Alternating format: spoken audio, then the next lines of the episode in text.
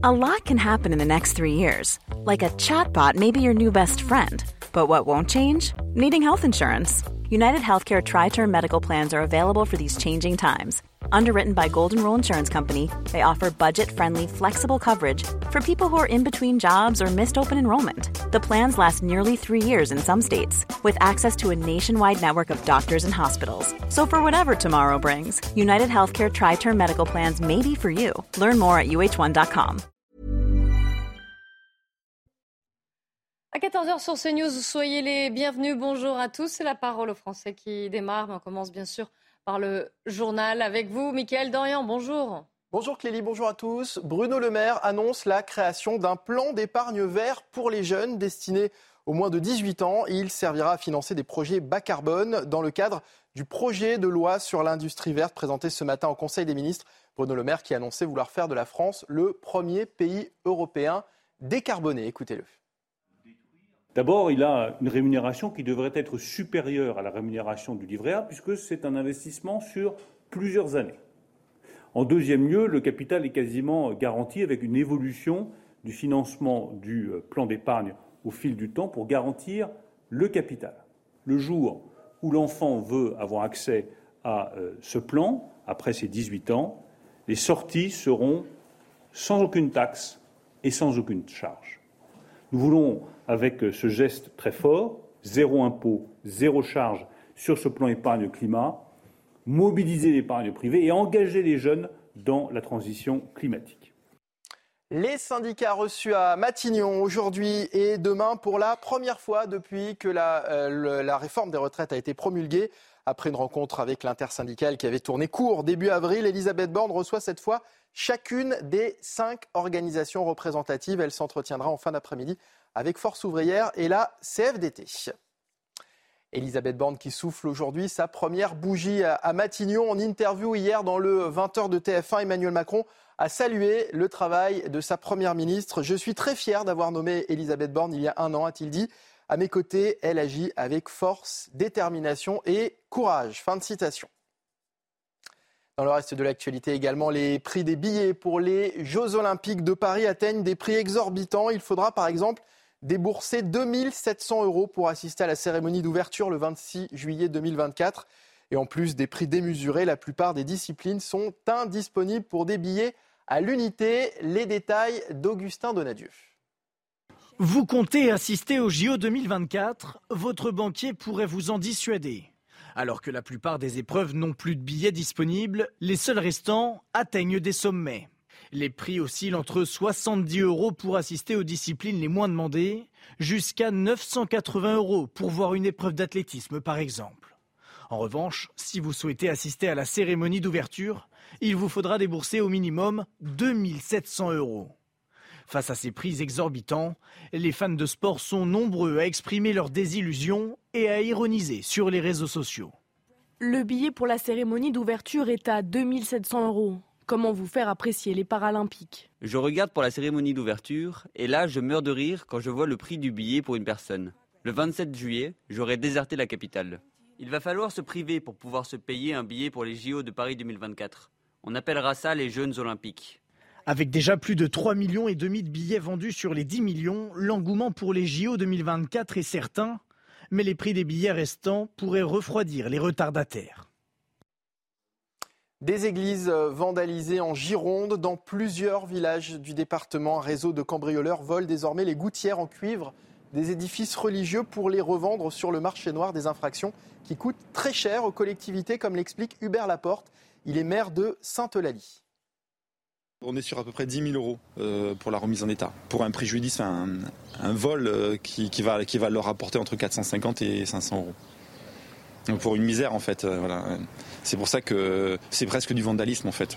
Effectivement, on touche euh, à notre église. C'est pas un bâtiment comme les autres quoi. Hein, ils remplissent des camions et ils vont vider en Espagne où ils sont payés en liquide.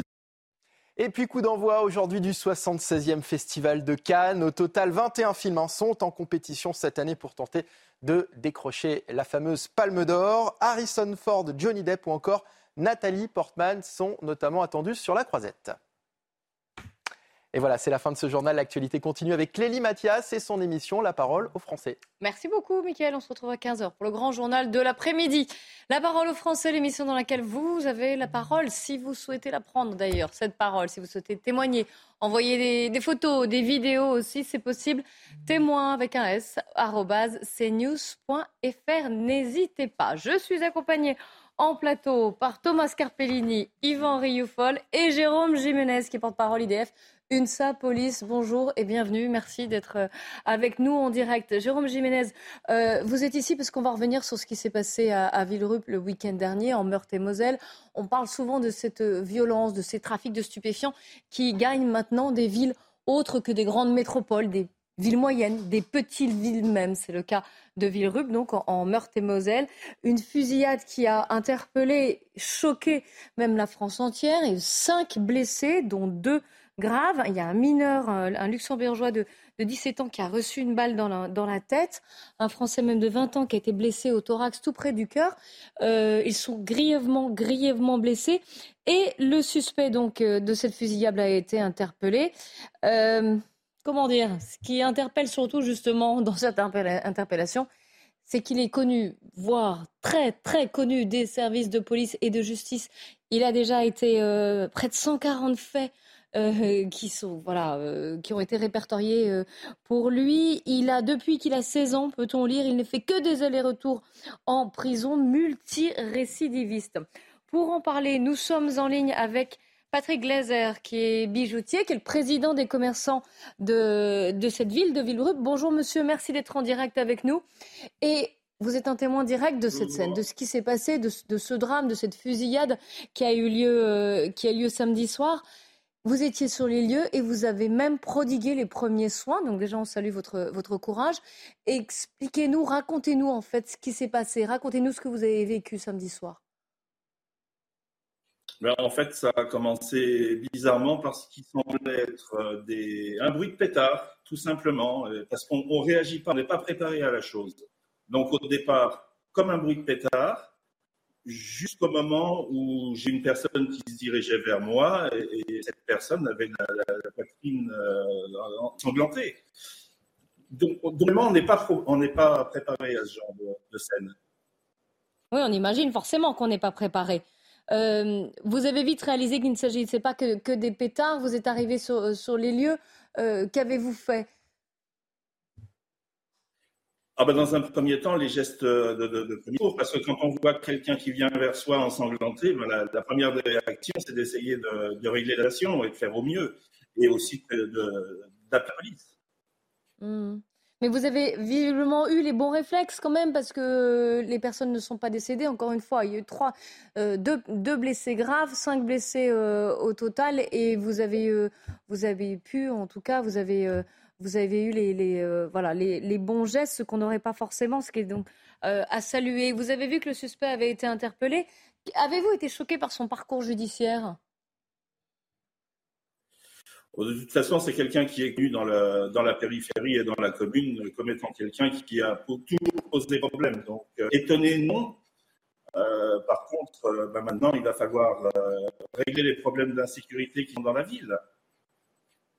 Ah oui, vous dépassez son, cas personnel même. Vous vous élargissez aux problèmes d'insécurité dans cette ville qui, on le rappelle quand même, est un, un carrefour, j'allais dire, parce qu'à la frontière avec la, Belgique et le Luxembourg, ce qui fait que la ville est, peut-être une plaque tournante euh, du trafic de, de stupes. Alors, on peut vraiment parler de plaque tournante. Disons que les zones frontalières, quelles qu'elles soient, c'est des, des, zones qui sont propices à ce genre de problème. Euh, Villerue euh, bon, a toujours connu des petits problèmes de délinquance, des petits problèmes de, stupéfiants, mais là, je pense qu'on a franchi un cap, et, le cap qu'on a franchi, il va falloir le sanctionner le plus vite possible. On ne peut pas laisser une situation s'enquister telle qu'elle est, et on ne peut surtout pas la laisser se développer.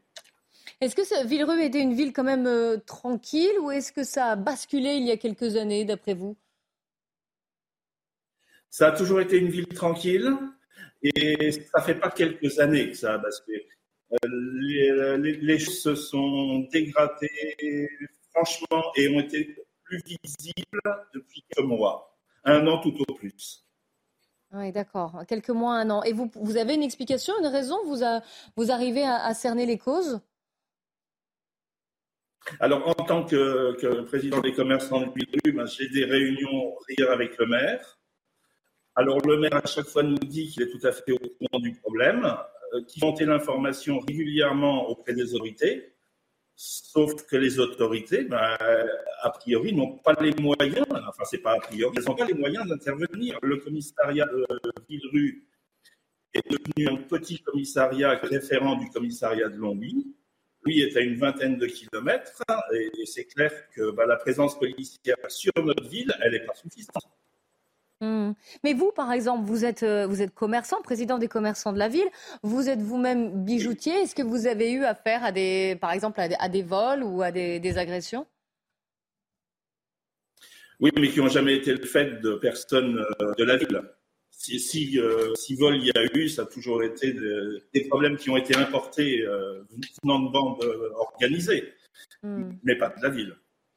Et alors, si j'en reviens à, cette fusillade et au, principal suspect qui a été euh, donc euh, interpellé et qui est multirécidiviste, très connu des, euh, de la justice, encore une fois, 140 faits, le, chiffre ne laisse pas indifférent. Est-ce que vous, vous le connaissiez, vous voyez de qui, de qui on parle en tout cas? Oui, bien sûr. Oui. Oui. Donc ça ne vous a pas étonné finalement? Pas plus ça, malheureusement. Et on peut vraiment dire malheureusement parce que. Voilà. Ouais.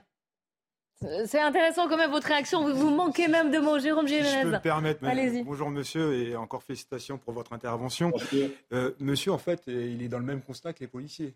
Euh, ouais. Enfin, il manque de mots même. Non, mais puis, quand vous avez vu passer un individu euh, avec un parcours judiciaire et euh, cette personne soit encore en liberté, c'est vrai que ça interroge. Les policiers, euh, bien évidemment, doivent être les premiers, euh, pas, surpris, mais outrés que ce soit sept personnes qui se soient livrées à une fusillade dans une commune, alors, petite, petite commune, où on devrait euh, vivre sereinement et tranquillement. Ce n'a pas été le cas. Il faut quand même aussi se rendre. C'est pas le travail des policiers. Le policier à chaque fois l'interpelle. Hein, mais, oui, mais du coup, au final, quand la personne est relâchée, puisque ce monsieur hein, est, soupçonné d'être le tireur, est sorti récemment de prison pour un fait euh, délictuel euh, antérieur. L'année dernière, il aurait commis un refus d'obtempérer euh, sur le secteur. Toujours est-il que ce monsieur qui est défavorablement connu des services de police, plus de 140 fois, on se demande. Mais 140 fois C'est scandaleux. Donc je me mets aussi à la place euh, des habitants et qui ont dû vivre, parce que monsieur, il, euh, minimise, et euh, je comprends bien quand il parle de pétards, mais ce n'est pas, pas des pétards, puisqu'il y a 20 étuis de 9 mm qui ont été retrouvés sur la scène de crime. Un véhicule calciné de fuite qui a été retrouvé sur la commune de Famec. Ça veut dire qu'on est dans un scénario et un environnement criminel. je pense qu'on veut vivre autrement à Villerupt.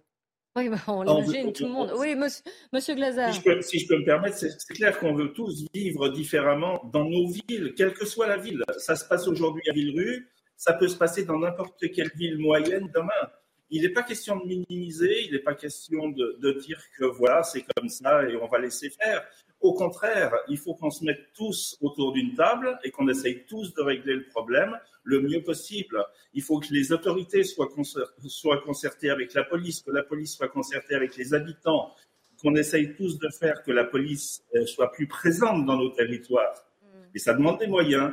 Et les moyens, on va les demander. Gérald Darmanin a euh, annoncé, c'était un déplacement dans les Yvelines, c'était le, 10 mai dernier, le déploiement de 500 policiers supplémentaires dans les villes de taille moyenne, parce qu'elles semblent justement avoir été euh, oubliées. On dit, voilà, on a concentré les effectifs là où il y en avait peut-être certainement besoin, d'ailleurs, dans des, dans des villes qui étaient des, euh, où il y avait une délinquance et une insécurité sévère. Mais ces villes moyennes où on voit là, la délinquance fait aussi son trou, ou alors il y a des problèmes de trafic de drogue, 500, 500 policiers supplémentaires dans, ces villes, ce sera suffisant, Jérôme Gévenet De toute façon, ce sera, je ne sais pas si ça sera suffisant, mais c'est une nécessité absolue. À partir du moment où, comme une ville comme Villerue, on met, on met l'accent aujourd'hui par rapport aux faits, mais quand on voit vos images avec euh, quelque part un trafic de stupéfiants organisé à ciel ouvert, avec euh, des ventes sur les murs et autres, on se rend compte que, que, ces villes ont exactement les mêmes problèmes que dans les, nos, euh, les métropoles. Donc, bien évidemment, il faut des policiers pour pouvoir assurer la sécurité des personnes à Villerue et mettre fin et endiguer tous ces trafics de stupéfiants. La problématique aussi, monsieur l'a souligné, quand vous avez un commissariat qui est en charge de la commune qui se situe à 20 km, ce n'est pas simple. Euh, Monsieur Glazer, euh, voilà, quand par exemple vous devez aller porter plainte, ou comment, ça se passe quand vous allez au commissariat? Il y a beaucoup de monde, ou vous renvoie justement vers l'ONWI comment, comment ça se passe? Ah bah de toute façon, c'est tout simple. Si on veut porter plainte dans la journée, il y a un planton qui est au commissariat de Villerue qui prendra votre plainte. Mais si c'est en dehors des heures d'ouverture, j'allais dire, eh ben, c'est Mont-Saint-Martin qui prend le relais. Mmh. Oui, effectivement, ce qui n'est pas simple. on, est, on est effectivement. Alors, paradoxalement, on est sur une ville qui est en train de se développer. Avec la proximité du Luxembourg, vous avez des constructions et des habitants qui vont arriver en masse. Sauf qu'avec cette masse de personnes, on nous propose tout simplement, simplement de rester tel qu'on est, voire même éventuellement, ça avait été dit par un moment, de fermer le commissariat. C'est pas, on marche sur la tête.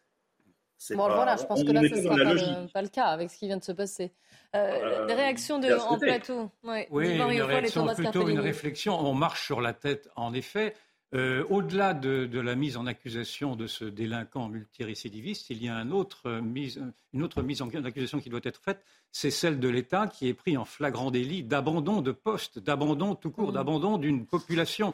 Et moi, j'ai en souvenir euh, la procédure devant le tribunal administratif qui avait été lancée par les Verts pour une carence, pour une carence écologiste, pour une carence climatique, pardon, et l'État avait été condamné pour carence climatique, c'est-à-dire pour inaction climatique. Je pense qu'aujourd'hui, il est temps d'envisager, et d'ailleurs c'est envisagé par l'Institut national de la justice, par, l'Institut de la justice, pour la justice, pardon, excusez-moi, qui a, qui a initié une, devant le tribunal administratif une procédure pour carence sécuritaire, c'est-à-dire pour sommer l'État de s'expliquer de la manière dont il aujourd'hui abandonne des territoires entiers et de la manière dont il ne veut pas, ne serait-ce qu'étudier les, solutions qui sont prises par des pays euh, voisins, notamment en construisant naturellement des, prisons euh, supplémentaires, ce qui est la, logique même, mais également en instillant, comme dans les Pays-Bas, des peines de prison courtes, mais qui soient des peines de prison effectives pour ces petits délinquants-là. Parce que ces petits délinquants-là, et c'était ma question dans le fond, est-ce qu'ils sont passés par la, la, prison? Combien de prisons Combien de prisons ont-ils fait Et est-ce que ça, a été suffisant? Alors, faut-il encore qu'il y ait des places de prison? Si Jérôme Jiménez, vous avez des, réponses bah, euh, à apporter à Yvan Riofol sur ce sujet? Non, mais après, ça dépend bien évidemment de la gravité des faits qui, euh, lui est reproché. C'est toujours toute la difficulté. Vous imaginez bien que, comme je vous disais, euh, ce monsieur vient de sortir de prison. Donc, oui, non, mais il a fait, il a fait de la prison ferme. Oui, en tout cas, il, il a fait de la prison ferme. Donc il la connaît la case prison. Il y fait régulièrement des séjours, mais on le laisse ressortir donc après, à chacun d'apprendre ses responsabilités, regarder la réponse de ce commerçant. Euh, bien évidemment, dans une ville de, 10 000 habitants à peu près, quand on a un délinquant notoire, il est connu de tous. il n'est même pas surpris. vous avez le sentiment que, que, votre ville est un peu abandonnée, comme le disait, pour reprendre un peu les termes utilisés par euh, Yvan Riofol. Vous avez l'impression que, que vous êtes oublié par l'État? Alors, je, je, vais simplement dire délaissé. Délaissé. Abandonné, j'espère pas, parce que je, veux tous pour ma ville, sauf qu'on l'abandonne. Hmm. Donc, je vais simplement me contenter de dire délaissé, parce que j'ai encore un espoir que les choses changent. Thomas Carpellini en plateau. Oui, bon, bonjour. Deux petites remarques et après une question. Moi, comme l'ai dit, 140 condamnations, j'ai vérifié. Vous savez, quand vous imprimez un casier judiciaire, une condamnation, ça prend, on peut en mettre trois par page.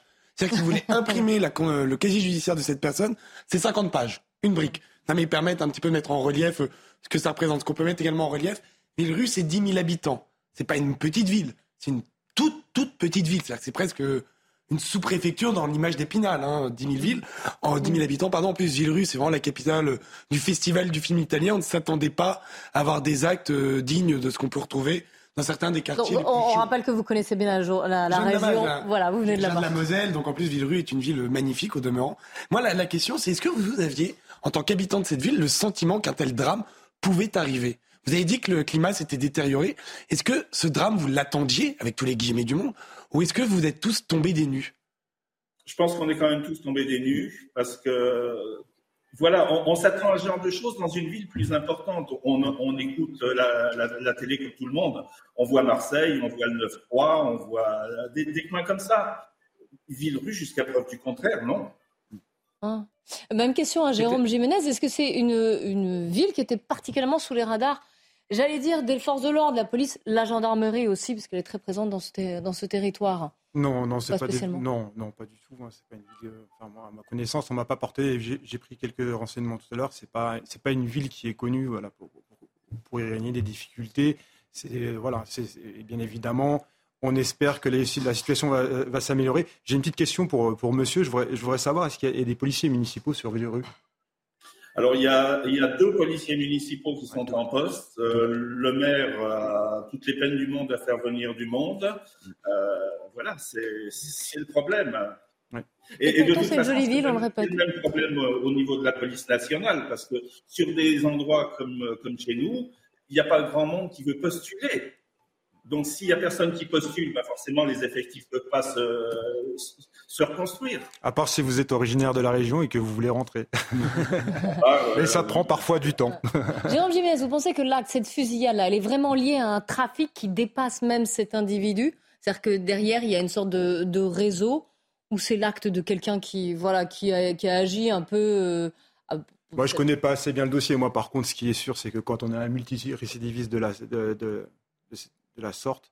Euh, quelque part, aujourd'hui, c'est ce qui est bien malheureux, c'est qu'on peut se retrouver avec des comportements, euh, parce qu'il y a une montée en puissance de la violence et une circulation des armes qui touchent toutes les villes de France. Et c'est là la difficulté aujourd'hui pour les, forces de l'ordre, les forces de sécurité intérieure, de pouvoir travailler en toute sérénité. Yvan oui, Villerue connaît-elle malgré tout ces phénomènes de ghetto que l'on voit apparaître dans d'autres grandes villes ou dans des petites villes? Est-ce que déjà vous avez ce même phénomène de repliement qui s'observe? Et est-ce que ce cas extrême de délinquants euh, est révélateur, dans le fond, d'une violence qui s'est étalée davantage auprès d'une population plus jeune Ou est-ce que c'est quand même, ça reste un cas isolé?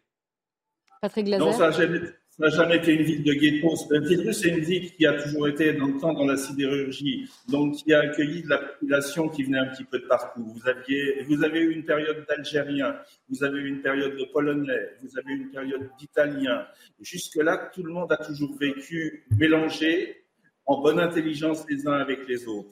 Donc ça, ça n'a vraiment rien à voir avec un problème de ghetto, c'est un problème de délinquance, tout hmm. simplement.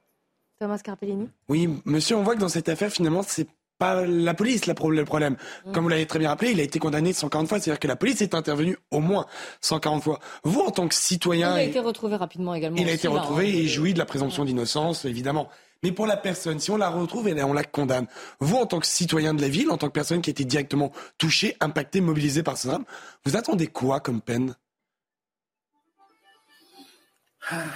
euh, comme peine, comme peine. Euh, de, de, toute façon, c'est la justice qui fixera sa peine. Nous, ce qu'on aimerait surtout, c'est retrouver une ville qui fonctionne dans un état normal, avec une présence policière suffisante pour sécuriser les gens, que les gens se sentent de nouveau libres de leurs faits et gestes. Après tout, euh, en, en, allant très loin, on peut se dire que c'est nous qui sommes en prison. Ce sont vous les victimes, finalement. Oui. On n'a pas la liberté qu'on devrait avoir. Mm. Oui, puis j'imagine que vous ne vous attendiez pas à passer ce samedi soir euh, tel qu'il s'est passé et à assister à un tel, un tel drame. Hein. Yvan Rioufol. Ah non, ça j'avoue. Quelle est, quelle est plus localement l'atmosphère de votre ville euh, à, la mesure de ce laxisme judiciaire? Est-ce qu'aujourd'hui, dans la presse locale, par exemple, il est pointé la responsabilité des juges, la responsabilité de la justice, la responsabilité du pouvoir politique dans ce grand abandon général? Ah oui, de toute façon, oui, bah forcément. Euh, vous vous doutez bien que toutes, les personnes qui doivent être décisionnaires dans ce genre de choses, on, les, on les pointe du doigt, c'est logique, c'est normal. Est-ce qu'ils répondent? Ben pour l'instant, pas, pas, encore, mais j'ai demandé, au titre des, des, commerçants de la ville, j'ai demandé une réunion avec le préfet, avec une, un représentant du commissariat de Longwy et, et avec la mairie. Donc, j'attends maintenant. Il faut qu'une date soit fixée et puis qu'on avance sur le dossier. Parce que forcément, on ne va pas laisser les choses euh, se dégrader. Et forcément, on veut réagir. Et forcément, on veut que notre ville redevienne euh, ce qu'elle était avant. Et peut-être qui est arrivé ce week-end va, agir comme détonateur aussi, hein, d'ailleurs. Thomas Carpellini. Oui, moi, c'était ma question. Est-ce que vous attendez la venue, par exemple, de Gérald Darmanin, ministre de mmh. l'Intérieur, d'Éric Dupont-Moretti, garde des Sceaux, ministre de la Justice?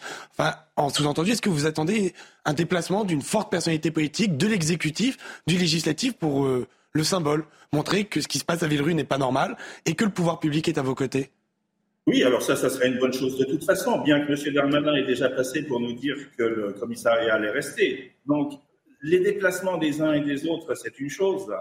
Les actes et, la réalité des actes, c'en est une autre.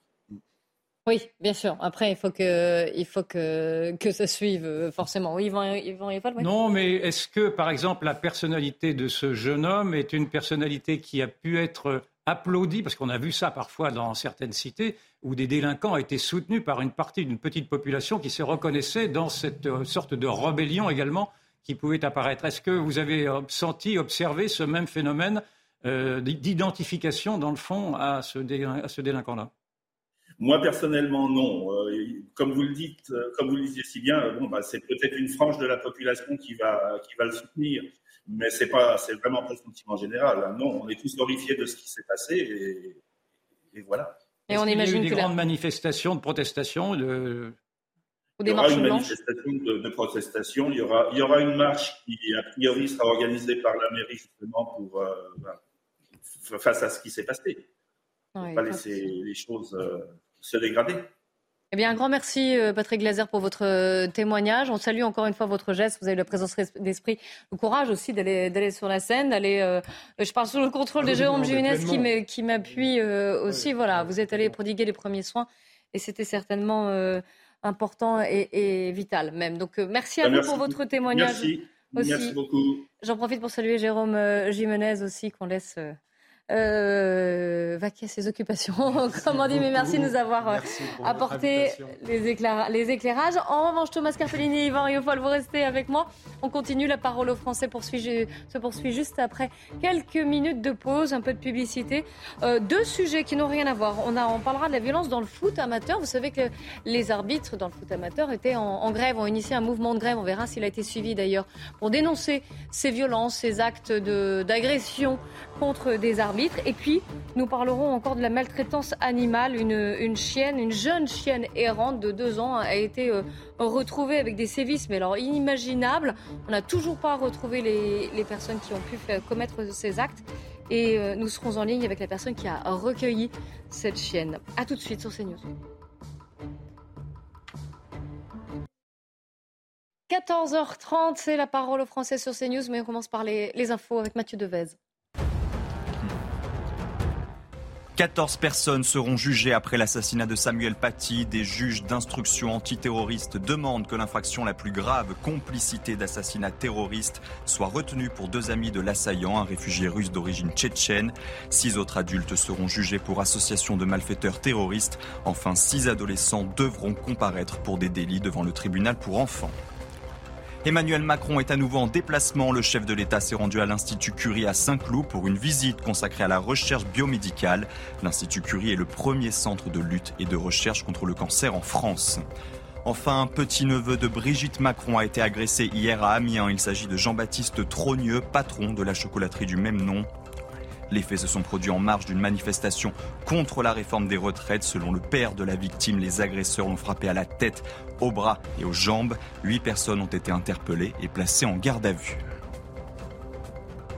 La parole française sur CNews et, et si vous souhaitez témoigner aussi, écrivez-nous témoin avec un S, cnews.fr. Je suis toujours en compagnie d'Yvan Rioufol et Thomas Carpellini. On va parler des violences dans le foot amateur.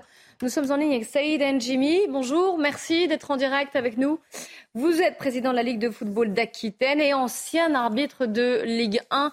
Vous connaissez bien toutes ces, euh, ces affaires. Déjà, vous aviez, enfin, vous, je dis vous, de manière euh, plus générale, en tout cas, un mouvement de grève a été lancé euh, de la part des arbitres en fait, pour les matchs de football du district de Paris hein, euh, pour le week-end dernier. Est-ce que pour protester justement contre les violences, qu'on va rappeler quelques chiffres, hein, depuis le début de la saison, je vais y arriver, 11 arbitres ont été victimes d'une agression physique, dont 3 sur la seule journée des 22 et 23 avril dernier. Donc vous, vous en avez marre.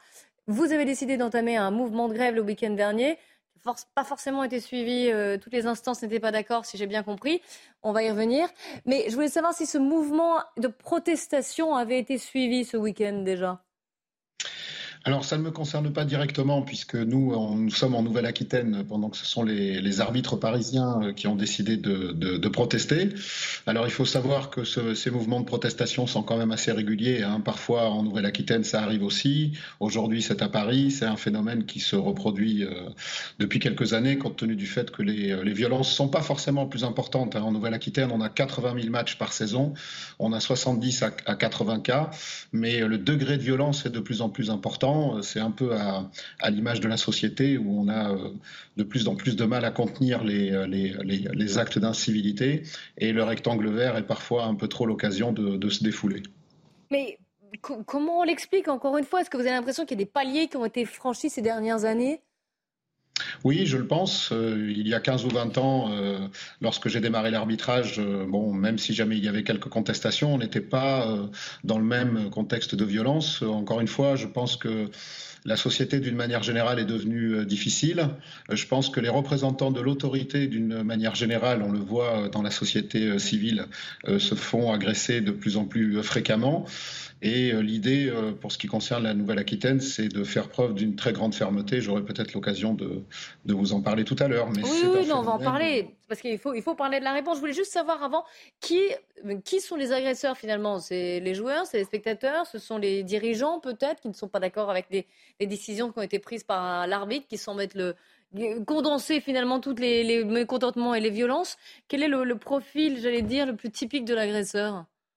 Alors, il n'y a pas vraiment de profil. Ce qui est très paradoxal, c'est que pour ce qui nous concerne en Nouvelle-Aquitaine, par exemple, ce sont euh, parfois des gens qui n'ont absolument aucun recul en matière disciplinaire. On ne les connaît pas forcément. C'est une forme de pétage de plomb. Euh, ce sont aussi les, spectateurs qui sont autour du terrain, qui font monter la pression. Ce sont aussi les bancs de touche, les éducateurs, euh, qui sont parfois en, difficulté parce que le score revêt parfois une importance capitale alors que l'on joue pour pas grand-chose. encore une fois, je, je mettrai l'accent sur le fait que nous sommes tous devenus un peu fous, euh, même si euh, il m'est important de rappeler que le nombre de cas, encore une fois, ne reflète pas euh, le football au sens large, puisque ce ne sont que quelques dizaines. Mais grâce à vous, grâce aux médias, on en parle plus souvent et tant mieux. Oui, justement, est-ce que vous pensez que ce n'est pas assez médiatisé On va en venir aux, sanctions et que les sanctions, notamment de la part peut-être des commissions, des instances, ne sont pas assez sévères, ne sont pas assez fortes pour endiguer ce phénomène? Alors, lorsque je suis arrivé à la tête de la Nouvelle-Aquitaine en 2017, on avait euh, une façon de traiter les choses qui était euh, avec des peines relativement faibles, plutôt proportionnées, pour reprendre des, des, mots qui sont souvent utilisés, mais on s'est rendu compte que ça ne fonctionnait pas beaucoup. Donc on a décidé de passer à la vitesse supérieure en quelque sorte, et pour ces 50, 60 cas, euh, on n'hésite pas maintenant à mettre 15 ans, 20 ans, 30 ans de suspension, voire de la radiation à vie. Alors je, je comprendrais très bien qu'on puisse nous dire que ce sont des peines qui sont très difficiles euh, à vivre, mais l'objectif, si vous voulez, c'est de démontrer euh, à l'ensemble du football néo-aquitain, en tout cas en Nouvelle-Aquitaine, que ces actes-là ne sont pas autorisés, ne sont pas tolérés.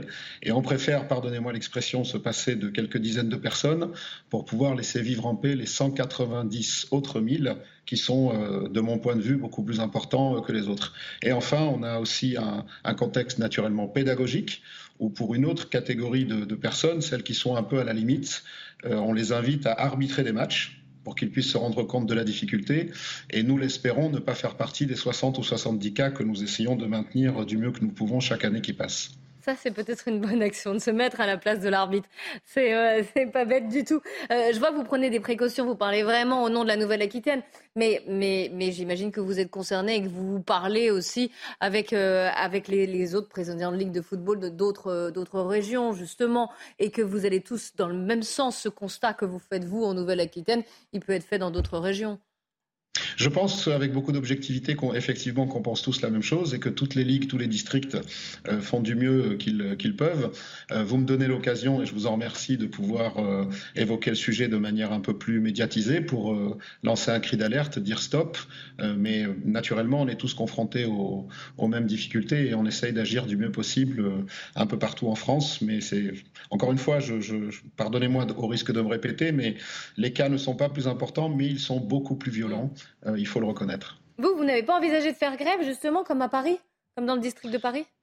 Alors, euh, les arbitres euh, qui sont sur le terrain, puisque moi j'ai quitté le terrain depuis, depuis 2017, j'en suis le président maintenant de cette institution hein, qui compte 190 000 licenciés considèrent peut-être, je l'espère en tout cas, que nous sommes à la hauteur de la protection euh, mm. qu'il convient de leur euh, apporter, que nous sommes à, la hauteur, je l'espère, également du message qui est envoyé à l'ensemble des licenciés, de telle façon à ce que le rectangle vert ne soit pas un défouloir, de telle façon à ce que les arbitres, qui je le rappelle ont une mission de, service public, qui les protège davantage, puissent avoir la, garantie que l'instance est derrière eux en toutes circonstances et que c'est d'abord et avant tout la victime euh, qui, est, qui est reconnue et non pas l'agresseur. Mm, bien sûr. Thomas Carpellini. Oui, oui, bonjour monsieur. On a vu que votre ministre de, tutelle, Madame Oudéa Castera, ministre des Sports, donnait le sentiment, ou même était particulièrement active sur les questions euh, internes au sport, et notamment au football. Est-ce que vous avez le sentiment que le cri d'alerte que vous êtes en train de sonner, que la, que la sonnette que vous êtes en train de tirer est entendue par le ministre des Sports? Je le pense, je le crois, et euh, il faut rester optimiste. Euh, je pense que Madame la ministre a parfaitement confiance des, difficultés. Encore une fois, je, disais tout à l'heure que l'intérêt de pouvoir le dire haut et fort euh, que ce genre d'acte n'est plus tolérable sur les terrains de football, euh, j'espère que ça va sensibiliser effectivement nos, représentants nationaux et peut-être lancer une grande campagne de sensibilisation. J'avais évoqué l'idée que Kylian Mbappé, euh, que tout le monde connaît, pouvait pourquoi pas mettre euh, une chemise d'arbitre et dire quelques mots au profit de l'arbitrage. Euh, ce sont par exemple avec des, sujets comme celui-là qu'on arrivera à remettre de la bienveillance, de la gentillesse, de la mixité, de l'envie d'intégration. Le sport est un facteur d'intégration qui est exceptionnel. Je, pense en être non pas un exemple, mais en tout cas une idée. Euh, voilà, c'est un peu toutes ces choses-là qu'on a envie de mettre en avant, le côté positif de la chose et de ne pas laisser le flanc à tous ceux qui veulent casser. Qu'a répondu Kylian Mbappé? Alors pour l'instant, on n'a pas de nouvelles. J'espère qu'il répondra. Euh, Là, ça serait une forte médiatisation, en effet. Hein. En tout cas, l'appel est lancé. euh, Yvan Rioufol. Oui, une observation et des questions. L'observation, c'est qu'à mesure effectivement que la violence s'installe dans la société, le discours officiel est de dire que le vivre ensemble est épatant, qu'il y a un respect de l'autre qui est généralisé et que tout ceci ajoute au déni de cette violence-là. Ma question était est-ce que vous faites une différence entre cette violence que vous voyez poindre dans le football et la violence que l'on voit dans les cités, que l'on voit dans les écoles, que l'on voit dans les rues. Est-ce que c'est une violence spécifique? C'est ma première question. Ma deuxième question euh, Vous pouvez la poser après. Hein, et ma deuxième euh, question, je, vais, je fais un, prix de gros. ma deuxième question, est-ce que les joueurs eux-mêmes s'impliquent euh, davantage afin de, comme ils sont donnés comme étant exemplaires de ce vivre ensemble, s'impliquent également davantage auprès d'un public pour les, les, éduquer, dans le fond, à la tolérance, si je puis dire? Alors, Parlant je ne pense pas que ce soit une violence... Je ne pense pas que ce soit une violence spécifique, je pense que c'est une violence un peu généralisée. Euh, je pense que le terrain de football est aussi parfois euh, euh, une forme de... de, de comme, comme si jamais on se permettait des choses, si vous voulez, sur un terrain de football qu'on ne se permettrait pas dans la rue. Euh, comme si jamais il y avait une forme d'autorisation, une forme d'agacement. Dans le sport, l'injustice, vous le savez, euh, est un facteur important, donc on se sert de tous les, artifices pour pouvoir justifier le fait de porter la main euh, sur autrui, et en particulier sur les arbitres. Et puis ensuite, pour votre deuxième question, s'agissant de l'action, oui, dans les quartiers, puisque vous évoquez les quartiers, il y a un travail exceptionnel qui est fait par de nombreux éducateurs. Je regrette qu'il ne soit pas mis euh, suffisamment en avant, puisqu'on a trop souvent tendance à parler des choses qui vont mal, et tant mieux, puisque c'est le, le vrai moyen de pouvoir avancer. Mais je peux vous assurer que dans les quartiers, ça travaille bien. Je peux vous assurer aussi que dans la ruralité, euh, ça travaille bien. Et puis, euh, je suis personnellement également un défenseur du, de, de l'antiracisme, alors qu'il soit anti-blanc, parce qu'il existe aussi mais aussi anti-arabe ou anti-black je suis bien placé pour le savoir, mais euh, les deux existent et on essaye de se battre contre toute forme d'intolérance et, de violence, comme on vient de l'évoquer au préalable. Est-ce que ce racisme-là, vous l'observez aujourd'hui au cœur du public du football? Ça arrive, ça existe. Euh, avec beaucoup de sincérité, les cas sont aussi euh, rares.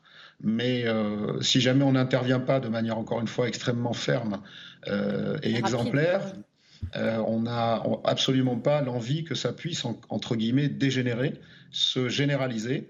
Et le réel moyen que l'on a trouvé, nous, c'est d'avoir une fermeté exemplaire et encore une fois, de l'autre côté, de faire preuve de beaucoup de pédagogie et de soutenir les clubs dans les quartiers et dans la ruralité qui font un travail exceptionnel.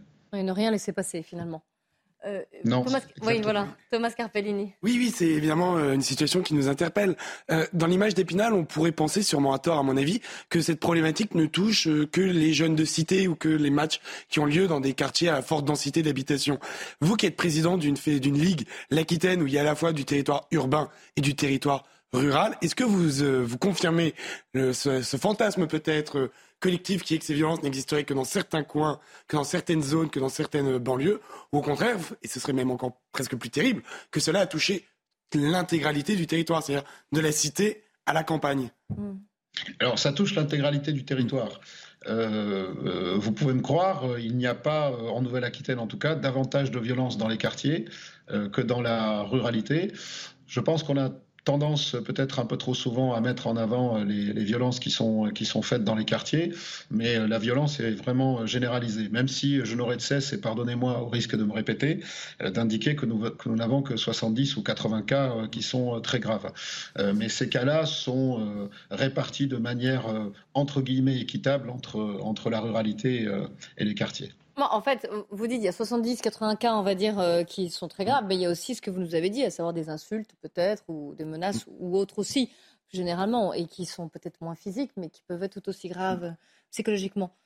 Justement, par rapport, puis justement par rapport à ça, le football est un sport collectif. Vous qui êtes sur le terrain, dans le fameux rectangle vert, comme vous dites, comment ça se passe quand, dans une équipe, un des joueurs euh, bat de l'aile, insulte l'arbitre Ou dans les tribunes, est-ce que l'équipe fait corps autour de l'arbitre ou vous observez, peut-être euh, chemin faisant, que finalement, il y a un sentiment de léthargie, de on ferme les yeux, on voit rien, on protège notre équipe notre coéquipier plutôt que l'institution? Pas forcément l'arbitre. Et pas forcément l'arbitre. Oui, vous avez raison. L'objectif premier, c'est de jouer en équipe et pas forcément d'être au soutien de, l'arbitre. Euh, maintenant, euh, encore une fois, vous, avez raison hein, tout à l'heure lorsque vous disiez qu'il y avait quand même des insultes, des, choses pas très acceptables et qui augmentent naturellement le nombre de cas. Euh, mais comme je vous le disais tout à l'heure, cette fois sur, cet aspect-là, nous avons des sanctions plus proportionnées et puis nous invitons les, personnes à, à arbitrer des matchs. Mais je confirme ce que vous dites. C'est d'abord et avant tout l'esprit d'équipe le sentiment d'injustice aussi qui est parfois terrible à vivre pour une équipe qui considère que l'arbitre, un peu comme le policier euh, dans, nos villes, euh, est, entre guillemets responsable de ce qui est en train de se passer. Et donc l'objectif, c'est de, faire preuve d'un maximum de fermeté, de, beaucoup de pédagogie aussi, euh, pour expliquer que l'arbitre n'est pas là pour être un anti-joueur, mais bien là pour essayer d'aider le jeu et bon, on, espère tous qu'un jour, euh, le policier sera davantage vu comme euh, quelqu'un qui aide euh, les manifestations, les manifestants, pardon, plutôt que les agresse. dernière question d'Yvan Riofol. Vous étiez responsable d'une ligue de football, mais est-ce que vous avez pu observer des comportements différents de la part du public du rugby, qui est un, un, jeu naturellement beaucoup plus brutal, avec également des arbitres, avec également des injustices, mais il me semble malgré tout que la violence est moins, est moins diffuse euh, moins perméable euh, auprès du public en tout cas. Est-ce que vous avez constaté cette différence de comportement? On, la relève souvent, hein, comparaison elle est beaucoup faite. C'est vrai, il y, a le mimétisme aussi qui existe. Euh, quand on voit les, équipes professionnelles de football qui, dont les joueurs entourent trop souvent l'arbitre, euh, il y a euh, aussi euh, dans les divisions inférieures une forme de mimétisme à regarder les grands faire et donc à contester beaucoup plus facilement. Alors évidemment, chez les grands où j'ai passé 15 ans, les notions de violence aggravée, des coups, etc. n'existent pas. Mais chez les amateurs, malheureusement, parfois, on ne s'arrête pas, entre guillemets, en si bon chemin. Et vous aurez remarqué qu'au niveau du rugby, au niveau de l'élite, euh, il y a un respect profond euh, vis-à-vis de l'arbitre et des joueurs qui font 1m90 et 100 kg euh, n'hésitent pas à baisser la tête et à repartir aussi vite après avoir eu la remontrance de l'arbitre. On aurait donc, pour répondre à votre question, besoin que le foot d'élite soit beaucoup plus ferme vis-à-vis des, joueurs qui contestent et qui entourent trop souvent les arbitres. Eh bien, écoutez, merci beaucoup, Saïd et Mjimi, d'avoir répondu à nos questions sur cette. Oui, non, Yvan? Non, non, pas, du tout. Non, non, euh, merci de nous avoir répondu sur ces violences dans, dans le sport. On espère effectivement qu'avec ces sanctions beaucoup plus proportionnées et, euh, et, et, comme vous avez dit, qu'elles soient à la fois euh, rapides et euh, immédiate et, beaucoup plus ferme, que les choses se, tasseront un petit peu. Merci de nous en avoir parlé. On va parler d'autres types d'agressions. Cette fois-ci, elle concerne la maltraitance animale. Cette histoire, elle se passe dans l'Oise, à Montjavoux. Une jeune chienne errante de deux ans a été recueillie par des habitants et on va être en ligne avec Elodie Cialelli qui a justement recueilli cette, euh, ce pauvre animal. La retrouver. Bah écoutez, bonjour déjà et merci de nous Merci de, témoigner sur, euh, sur CNews. Racontez-nous comment vous avez trouvé cette chienne et dans quel état surtout vous l'avez trouvée. Alors, c'est pas moi qui l'ai trouvée, elle a été trouvée par une habitante du village. Moi, je travaille à la mairie, je suis la secrétaire. Et donc, elle a contacté la mairie pour dire qu'elle avait trouvé donc, mmh. euh, une chienne qui était dans un état catastrophique. Euh, donc, la mairie lui a suggéré de, de l'emmener très vite chez le vétérinaire le plus proche. Et en attendant, euh, la Fondation Assistance aux animaux a été contactée pour pouvoir prendre en, euh, charge cette chienne. Euh, donc le vétérinaire a dit qu'elle avait été brûlée à l'acide sur le haut du crâne, que ses paupières avaient été découpées, qu'ils avaient tenté de recoudre ses paupières, que des choses horribles. Donc l'habitante a gardé la chienne pendant quelques jours. Ensuite, moi je l'ai récupérée pour que l'association puisse, enfin la Fondation Assistance aux animaux puisse venir la chercher et euh, donc ils l'ont récupérée jeudi soir. Et depuis, donc elle est prise en charge euh, par la fondation avec euh, tous les soins nécessaires pour essayer de, faire au mieux pour elle. Mais c'est une, vision d'horreur, c'est un massacre ce, ce qu'a vécu ce pauvre, ce pauvre animal. On est bien d'accord, c'est ça. Il n'y a pas de mots pour décrire ce qu'elle a subi. On se demande comment, on peut faire de, telles choses, évidemment.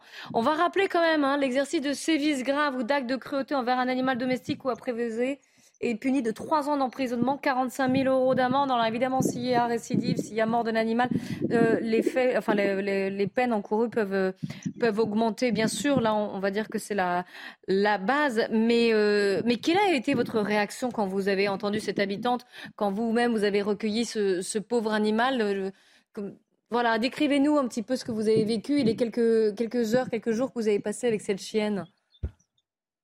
Euh, alors déjà, la première chose, c'est qu'on est choqué quand on voit ça, parce qu'on entend énormément qu'il se passe des choses comme ça, mais quand on l'a sous les yeux, c'est une horreur, c'est indescriptible. Et en plus de ça, cette chienne, c'est un amour. Elle, est, elle en veut même pas aux humains. Elle est en, recherche d'affection. Euh, euh, moi, j'ai été la récupérer avec mon fils de 8 ans et mon mari, et même mon fils de 8 ans. Enfin, elle, euh, elle était vraiment en, recherche d'affection. Elle, a, aucune, euh, elle a gardé la confiance en l'humain. c'est incroyable. Oui, j'allais vous poser la question justement, savoir si elle était apeurée ou si elle, si elle paraissait agressive vers les, vers les, vers les hommes. Pas du tout. Alors, ah elle s'entend pas du tout avec les autres chiens, puisque j'ai, enfin, j'ai fait l'expérience avec les miens et, et ça ne va pas du tout. Mais par contre, non, avec, avec l'humain, il n'y a aucun problème du tout. On rappelle aussi autre chose, c'est que les responsables de ces sévices n'ont pas encore été appréhendés. Donc, euh, si vous avez quoi que ce soit, des informations, euh, euh, encore une fois, c'est passé à dans, dans l'Oise. En tout cas, c'est là qu'elle a été qu'elle a été retrouvée.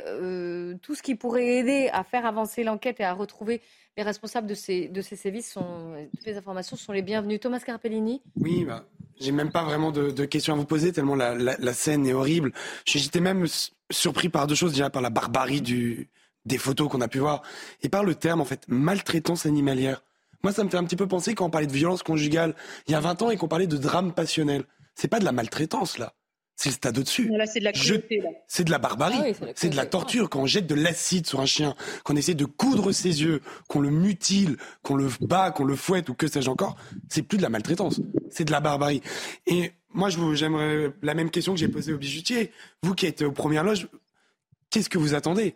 Finalement, si on retrouve les, personnes qui sont interpellées, 50 prisons pour avoir jeté de l'acide sur une personne vivante, dotée de sensations, ayant une capacité à l'empathie et à l'intelligence comme l'ont les mammifères et notamment les chiens, est-ce que vous trouvez que c'est proportionné? Moi non, mais parce que je défends la cause animale et que je trouve que, c'est abominable et, je trouve que non, c'est pas assez. Mais bon, si déjà on arrive à, retrouver cette personne avec grâce aux médias et tout ça, ce serait déjà un bon début, je pense. Mais c'est pour ça qu'on est content de vous entendre quand même et de, médiatiser cette affaire, parce qu'elle est, suffisamment horrible qu'on essaye de la faire avancer. Euh... Yvan Oui, pour aller dans votre sens. Moi, je, suis vraiment accablé par toutes ces violences que l'on décline maintenant du soir au matin et singulièrement dans cette émission euh, aujourd'hui, et ces violences dans le sport, dans la rue, etc. contre les animaux. C'est vrai que, la thématique aujourd'hui. Ce, ce, que je retiens, moi, pour équilibrer tout ça et pour me redonner un peu d'optimisme et d'espoir, c'est la profonde générosité, la profonde gentillesse d'une grande partie de la population mm. qui est irritée, comme nous le sommes naturellement, par ces scènes-là et singulièrement par le sort qui est, qui est commis maintenant à ces animaux qui, sont victimes en effet de barbarie. Ça, dépasse très largement la maltraitance. Et moi, je voudrais retenir que dans le fond, toute une grande partie, la majorité de la partie de la société, d'abord ne se reconnaît pas naturellement dans ces violences-là, mais est profondément humaniste, profondément humaine et, comprend et, s'indigne très, très, très sincèrement de toutes ces violences gratuites. Et donc, je veux m'accrocher, moi, pour l'instant, à cette profonde gentillesse de tous ces gens que l'on voit. Vous, vous n'avez, Elodie, vous n'avez pas hésité quand on vous a dit, voilà, on aura besoin de la, on aurait besoin de la recueillir quelques, quelques jours, le temps que la fondation, que l'association vienne chercher cette chienne pour la, la soigner. Ça, voilà, vous n'avez pas, pas trop réfléchi? Alors moi, c'est, je vous dis, c'est la personne qui l'a trouvé, qui l'a gardé le plus. Moi, je l'ai récupéré dans le but. Moi, personnellement, je voulais l'adopter. Maintenant, malheureusement, ah ça s'est pas fait parce qu'elle ne se sent pas avec les autres chiens. Donc c'est pour ça, dans ce but-là, que je l'avais récupéré. Ensuite, bah, il y a eu un élan de solidarité dans le village où elle a pu passer la nuit du coup chez, ma, chez la mère du village pour, euh, en attendant que la fondation vienne la chercher. Et il faut savoir qu'elle est, elle est enfin, il y a une famille dans mon Javou qui voudrait l'adopter, donc elle a fait un essai chez eux euh, pendant pendant quelques heures, et donc il est prêt à l'adopter. Donc une fois que tous les soins sont, seront terminés, que la fondation euh, euh, bah, fera ce qu'il faut pour, euh, pour qu'il puisse signer un contrat de famille d'accueil. Il récupérera cette chienne et on a hâte de la retrouver dans le village parce que bah, c'est devenu notre petite mascotte. Ah oui, mais en tout cas, vous vouliez même l'adopter. Vous nous dites que cette chienne était connue dans le village, donc on peut imaginer que cette chienne... Non. Non, Ah, pardon.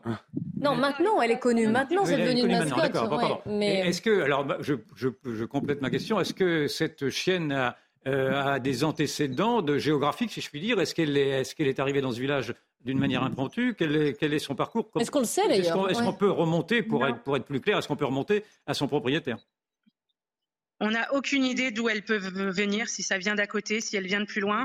Euh, de toute façon, une plainte a été portée euh, bien évidemment à la gendarmerie, donc on les laisse en espérant qu'ils retrouvent quelque chose, mais on n'a aucune idée d'où elle peut venir. D'accord. Thomas Carpellini. Moi, je pense également une des choses qui me désole le plus, c'est que comme vous l'avez dit, vous venez d'un village. Enfin, je viens de regarder sans donner le nom de la localisation, moins de 500 habitants. C'est-à-dire que même dans les plus petits villages, là, on n'est plus à Villerue, on n'est plus sur une ville de 10 000 habitants. Là, on est sur un village, un bourg, un, un petit bled, passez-moi l'expression.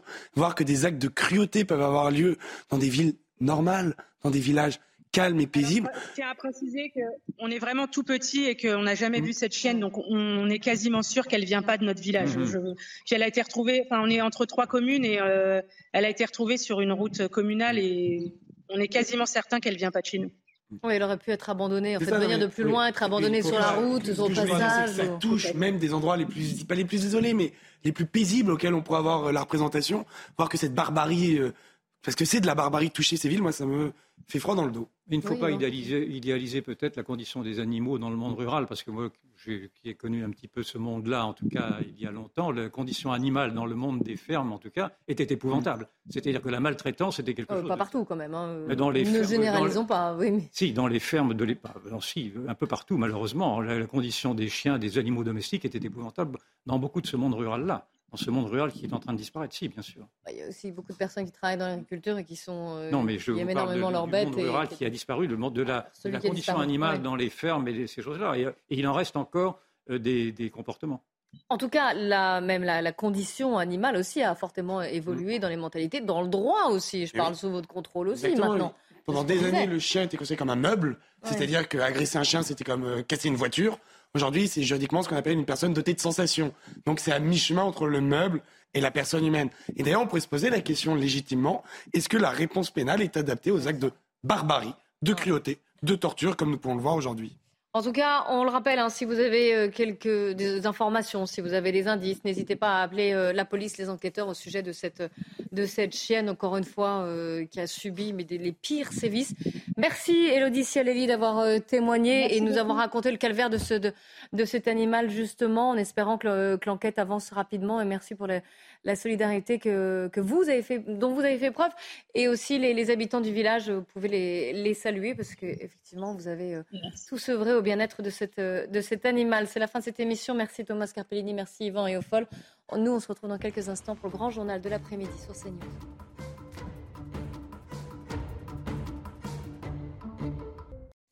Il est 15h, bonjour à tous, soyez les bienvenus sur CNews. C'est l'heure du grand journal de l'après-midi avec vous, Mickaël Dorian. Et bonjour à la une cet après-midi. Rebonjour Clélie, bonjour à tous. Bruno Le Maire veut faire de la France le premier pays d'Europe décarboné. C'est ce qu'a annoncé le ministre de l'économie ce matin. Il souhaite notamment créer un plan d'épargne vert pour les moins de 18 ans. Les détails au début de ce journal. Emmanuel Macron en visite à l'Institut Curie aujourd'hui à Saint-Cloud. C'est désormais devenu une habitude lors de ce déplacement. Le président de la République a été interpellé sur le sujet des retraites. 14 personnes renvoyées en procès après l'assassinat de Samuel Paty. Les précisions dans un instant avec Noémie Schulz du service police-justice de CNews.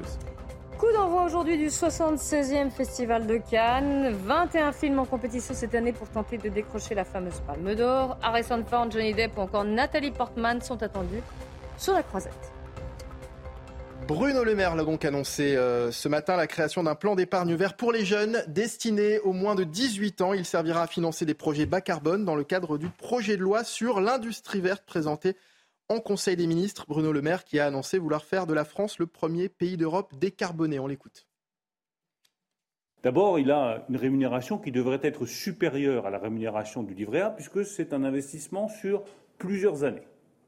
En deuxième lieu, le capital est quasiment garanti avec une évolution du financement du euh, plan d'épargne au fil du temps pour garantir le capital. Le jour où l'enfant veut avoir accès à euh, ce plan, après ses 18 ans, les sorties seront sans aucune taxe et sans aucune charge. Nous voulons, avec euh, ce geste très fort, zéro impôt, zéro charge sur ce plan épargne climat, mobiliser l'épargne privée et engager les jeunes dans la transition climatique. Les syndicats reçus à Matignon aujourd'hui et demain pour la première fois depuis la promulgation de la réforme des retraites. Après une rencontre avec l'intersyndicale qui avait tourné court début avril, Elisabeth Borne reçoit cette fois chacune des cinq organisations représentatives. Elle s'entretiendra en fin d'après-midi avec EFO et la CFDT. Emmanuel Macron en visite à l'Institut Curie à Saint-Cloud aujourd'hui et c'est désormais devenu une habitude hein, lors de ses déplacements. Le président de la République a été interpellé sur le sujet des retraites. Regardez. La retraite à 60 ans. On est soignant où il est. On est soignant où il est. je crois que nous avons les moyens en France de le faire. Alors, regardez, regardez les profits immenses euh, que font un certain nombre d'entreprises. Quand on regarde la France, on est l'un des pays d'Europe, membre de l'OCDE, qui travaille le moins longtemps dans le cycle de vie. C'est pas vrai. Si c'est vrai, mais pas allez, vrai. vous allez officiellement, voir. Officiellement, officiellement l'âge de la retraite est plus tard pour un certain nombre de pays, mais en réalité, mais oui. ah avec le système de retraite que les gens ont acquis, de capitalisation, les gens partent bien avant la date limite nous, on a, de l'âge de départ. L'inflation à présent et des associations qui agissent pour aider les plus démunis, des associations qui se mobilisent pour s'assurer que chacun puisse remplir son assiette. Reportage dans le Nord où la tente des glaneurs collecte les invendus dans les marchés pour les offrir à ceux qui en ont besoin. Thibault Marcheteau. Dès le dimanche matin, cette équipe de bénévoles s'active sur le marché de Oisem, l'un des plus grands d'Europe. On sollicite des commerçants, petit sourire, allez on est parti. Pendant une heure et demie et au pas de course, ils vont arpenter les allées pour récupérer le plus de denrées possible. Bonjour. Bonjour, comment tu vas? Ça va? T'as quelques fleurs pour nous? Des invendus ou des dons qui sont ensuite proposés gratuitement à toutes les personnes n'ayant pas accès aux aides alimentaires d'urgence. Pour la collecte du jour, 80 personnes vont bénéficier de cette action. Bah, étant donné que euh, la vie de tous les jours ça coûte un peu cher, on est étudiant, etc. Donc on s'est dit bah, pourquoi pas venir, aller voir et au final ça nous a plu. Les fins de mois sont très difficiles. J'ai un salaire relativement correct et une fois qu'on paye ses factures, etc., bah, les courses, on se rend compte qu'il y a même du mal à s'en sortir. Créée en 2010, cette association présente dans 14 autres villes françaises observe ces derniers mois une augmentation significative de la demande avec des profils très différents. Depuis quelques mois, on a aussi euh, bah, le souci de l'inflation, du pouvoir d'achat qui est rentré aussi dans, dans le panier des, des, riverains. Et donc du coup, on est à plus de 38%. Donc on a presque doublé notre capacité à glaner puis à recevoir. Heureusement, on peut glaner en, en fonction, mais c'est vrai qu'on a beaucoup d'étudiants. Maintenant, on a à peu près 3 cinquièmes d'étudiants. Face à l'augmentation inquiétante des demandeurs de paniers repas, l'association appelle l'État à agir de toute urgence avant qu'il ne soit trop tard. 14 personnes renvoyées en procès après l'assassinat de Samuel Paty. Les détails avec Noémie Schulz du service police-justice de CNews. Bonjour Noémie. Des juges d'instruction antiterroriste demandent notamment que l'infraction la plus grave soit retenue pour deux amis de l'assaillant. Oui, l'un est soupçonné d'avoir accompagné euh, Abdullah Kanzorov acheter des armes, l'autre euh, l'avoir déposé devant le collège, tous les deux en ayant pleinement conscience de sa radicalisation. En revanche, les juges antiterroristes ne retiennent plus la complicité pour le père de la jeune fille qui avait dénoncé Samuel Paty et le militant islamiste Abdelhakim Sefrioui. Ils ont choisi une infraction moins grave, l'association de malfaiteurs terroristes criminels, car L'enquête n'a pas permis de prouver qu'ils avaient connaissance du projet d'assassinat du professeur. Même chose pour une femme convertie à l'islam euh, qui, euh, via Twitter, avait communiqué avec l'assassin de Samuel Paty les jours précédant l'attaque. Les magistrats ordonnent également le renvoi de cinq collégiens âgés au moment des faits de 14 et 15 ans pour association de malfaiteurs en vue de préparer des violences aggravées. Là aussi, la complicité n'est plus retenue. Il s'agit des élèves qui avaient désigné Samuel Paty euh, au terroriste. Enfin, la collégienne qui avait menti en affirmant que son professeur avait demandé aux élèves musulmans de se signaler et de quitter la classe, un mensonge qui avait déclenché toute l'affaire, eh bien cette collégienne, elle comparaîtra devant le tribunal pour enfants pour dénonciation calomnieuse. Merci beaucoup, Noémie Schulz. Un petit neveu de Brigitte Macron agressé hier à Amiens en marge d'une manifestation contre la réforme des retraites. Il s'agit de Jean-Baptiste Trogneux, patron de la chocolaterie Trogneux. Et selon le père de la victime, les agresseurs l'ont frappé à la tête, au bras et aux jambes. Huit personnes ont été interpellées et placées en garde à vue. Brigitte Macron qui recevait hier soir les parents de Maël. Ils étaient ce matin les invités de Pascal Pro sur euh, CNews. Maël, élève de CM2 et qui avait dû être déscolarisé en raison du harcèlement quasi quotidien qu'il subissait de la part de l'un de ses camarades de classe. Et si le harcèlement scolaire fait aujourd'hui partie des combats portés par la Première Dame, où en est-on aujourd'hui en France? C'est un sujet de Jeanne Cancard. Lucas, 13 ans, s'est pendu chez lui dans les Vosges le 7 janvier dernier. Deux semaines plus tôt, Ambre, 11 ans, a sauté du quatrième étage de son immeuble dans la Drôme le soir de Noël. Deux histoires tragiques qui ont un point commun. Ces élèves subissaient un harcèlement scolaire. Chaque année en France, ils sont entre 800 000 et 1 million à en être victimes. Les actes de harcèlement ont lieu dans 54% des cas au collège, 23% en primaire et restent minoritaires au lycée. Au-delà des actions à mener au sein de l'école, les associations tentent de se battre contre un fléau presque incontrôlable, le harcèlement en ligne. Première demande qui nous manque cruellement, c'est que par élève, il y ait un budget annuel par élève qui soit alloué pour faire de l'éducation aux écrans et faire de la prévention contre la toxicité du harcèlement scolaire et du harcèlement sur les réseaux sociaux. Il n'y a aucune limite horaire au fait d'être sous attaque d'une meute, d'un collectif, puisque le, téléphone portable, on le retrouve euh, après l'école. Plusieurs lignes d'écoute existent pour les élèves, mais de leur côté, la majorité des enseignants s'estiment peu armés face à la lutte contre le harcèlement scolaire. Insultes, crachats, discrimination ou encore violence physique, la haine contre les personnes LGBT+ reste ancrée dans la société française. C'est ce que révèle un rapport de l'association SOS Homophobie. Alors que les agressions physiques contre ces personnes sont en forte hausse, le gouvernement va présenter avant l'été un plan qui visera notamment à mieux mesurer les actes, de, haine et de discrimination et mieux sanctionner les auteurs. Dans le reste de l'actualité, on en sait plus sur le principal suspect de la fusillade de Villerue en Meurthe-et-Moselle. Cet homme de 38 ans a passé la nuit en garde à vue et il était déjà bien connu des services de police. Il est cité dans 140 affaires de police et de justice euh, au total. Écoutez Gabriel Attal, ministre des Comptes publics, invité de CNews ce matin, il s'est exprimé à son sujet.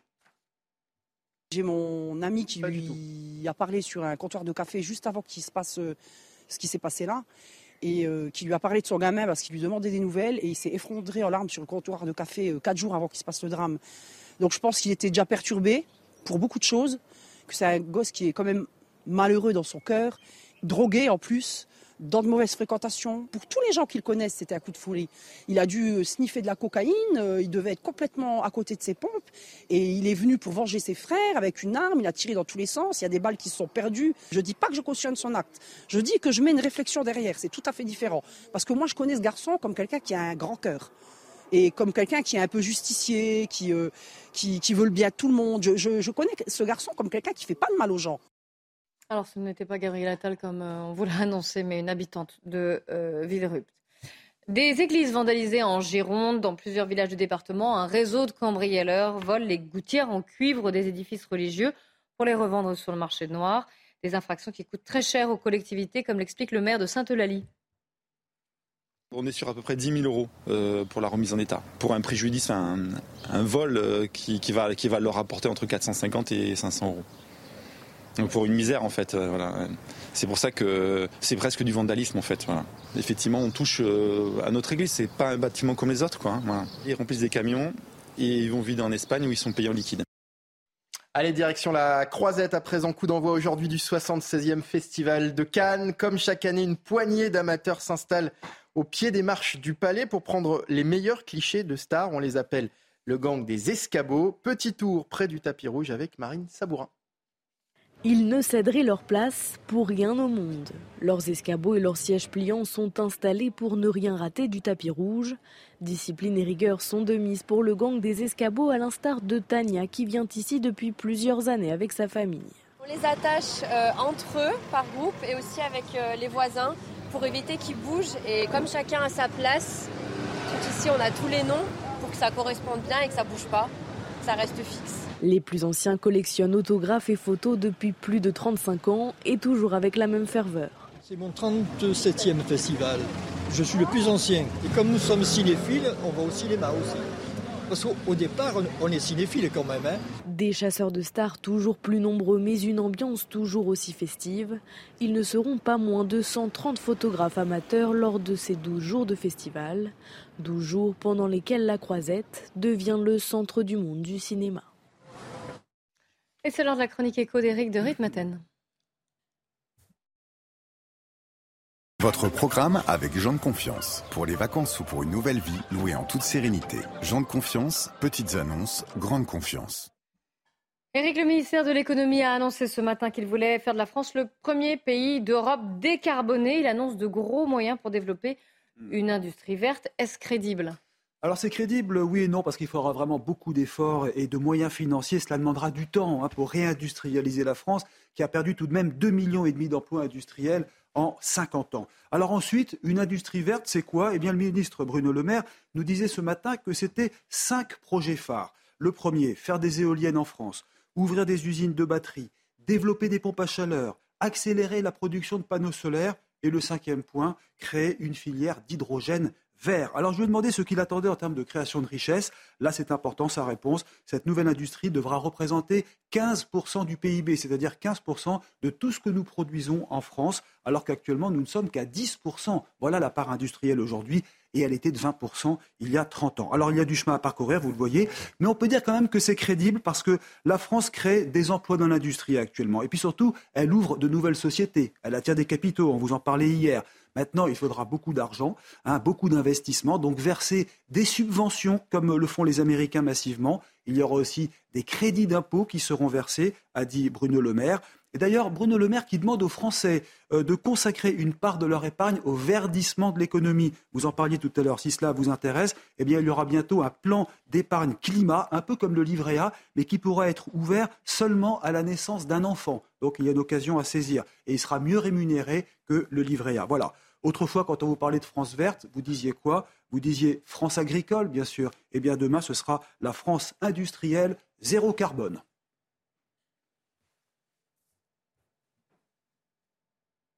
C'était votre programme avec Jean de Confiance. Pour les vacances ou pour une nouvelle vie, louée en toute sérénité. Jean de Confiance, petites annonces, grande confiance.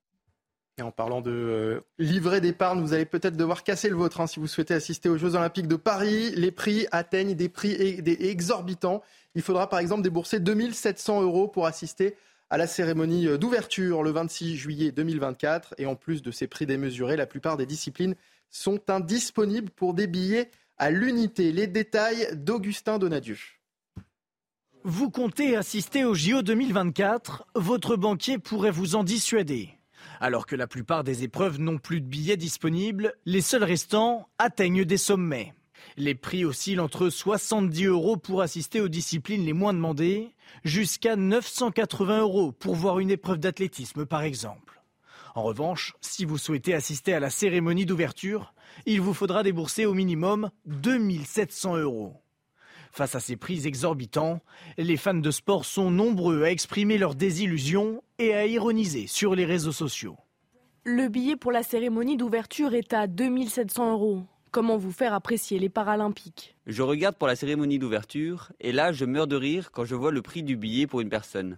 Le 27 juillet, j'aurai déserté la capitale. Il va falloir se priver pour pouvoir se payer un billet pour les JO de Paris 2024. On appellera ça les Jeunes Olympiques.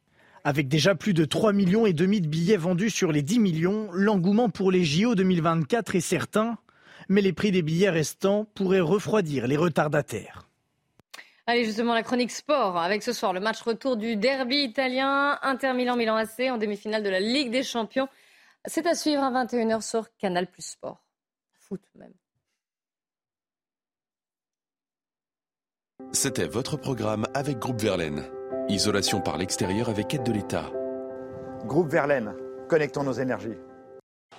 L'AC Milan d'Olivier Giroud peut-il le faire Secoué, étouffé et battu 2-0 lors de la demi-finale allée de Ligue des Champions face à l'éternel rival Nerazzurro, les Rossoneri font face à un défi difficile, mais pas impossible. Ci possiamo ancora qualificare per, una, per la finale di Champions. Io so che possiamo giocare una grande partita perché so quanto, quanto sono bravi i miei giocatori. Les champions d'Italie ont eu du mal à prouver leur statut il y a six jours. Mené 2-0 après 11 minutes de jeu, le Milan aurait même pu accuser un retard encore plus conséquent. Cette fois, il faudra se montrer à la hauteur de l'événement.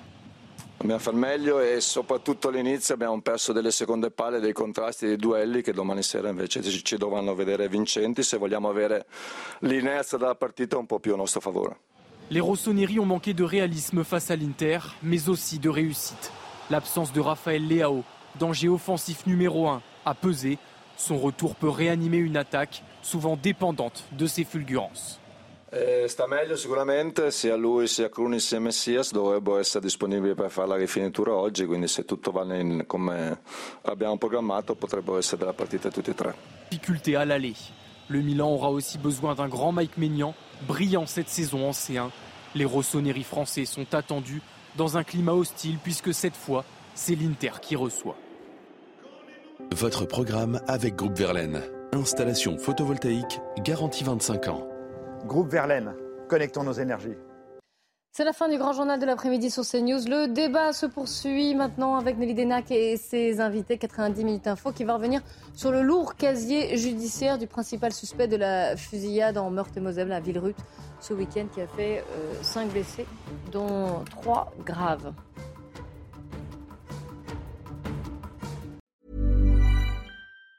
Even on a budget, quality is non-negotiable. That's why Quince is the place to score high-end essentials at 50 to 80% less than similar brands. Get your hands on buttery soft cashmere sweaters from just 60 bucks, Italian leather jackets, and so much more. And the best part about Quince, they exclusively partner with factories committed to safe, ethical, and responsible manufacturing. Elevate your style without the elevated price tag with Quince. Go to quince.com slash upgrade for free shipping and 365-day returns.